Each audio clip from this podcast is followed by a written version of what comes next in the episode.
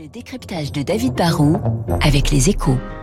Et avec la Banque Postale, engagée aux côtés de ceux qui font l'économie de demain. Bonjour David. Bonjour Renaud. C'est à nouveau la guerre entre Canal Plus et TF1. Tintin, bah oui, le groupe Canal Plus, vous le savez, a deux métiers. D'un côté, il est éditeur de, de ses propres chaînes. De l'autre, il est agrégateur de chaînes d'autres groupes et il est diffuseur. Il reprend toutes les chaînes françaises et puis des, des offres de services euh, américaines comme Netflix, Disney+, et il vend des packages que l'on reçoit via la fibre, où c'est très important pour eux, par satellite. Et on accède à tous les programmes en passant ensuite le plus souvent par son service MyCanal.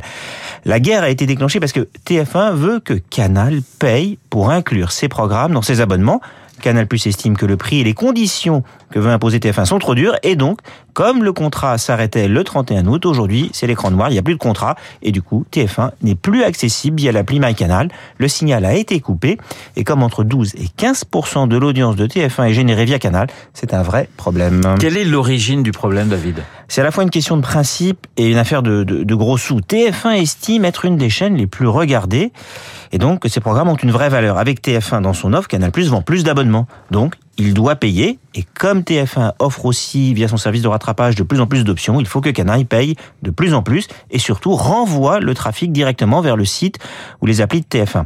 Canal, lui, estime que c'est une chaîne gratuite, que l'on peut capter avec n'importe quelle antenne. La une a des avantages en plus, et puis vit très bien de la publicité. Canal voulait bien payer un peu, mais là, on lui a demandé une augmentation de 50%, et plus de droits que d'autres chaînes, du coup, boum boum, c'est la guerre. Alors David, grande question, qui a raison dans ce bras de fer Bon. Je vais essayer d'être neutre et objectif. L'argument de TF1, c'est que leur marché traditionnel de la publicité va devenir de plus en plus compétitif. Ils sont concurrencés par les géants du digital comme Google et puis dans l'audiovisuel par un groupe comme Netflix qui, vous le savez, veut aussi vendre de la publicité. Ils ont donc besoin de nouvelles recettes car les programmes coûtent eux de plus en plus cher. C'est d'ailleurs pour être plus fort et pour pouvoir, entre autres, hein, imposer leurs conditions à Canal, qui aurait du mal à se passer d'eux, que TF1 et M6 cherchent à fusionner. On en débattra aujourd'hui auprès de l'autorité de la concurrence.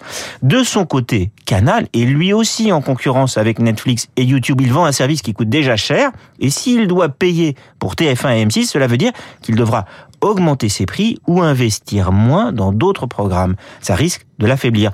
Le problème aussi, c'est que Canal est à la fois un partenaire et un concurrent de TF1. En fait, le, vrai juge de paix, ça serait de trouver un moyen de voir combien les ménages seraient prêts à payer en plus si TF1 devenait une option payante. Le décryptage de David Barou qui a su ménager la chèvre et le chou pour cette question, à savoir qui a raison entre TF1 et Canal+. Je vous rappelle les invités de Guillaume Durand, euh, Thibaut de Montbrial pour évoquer ces attentats de Nice. Et puis comme tous les lundis, vous retrouverez à 8h40 dans Esprit Libre. Luc Ferry.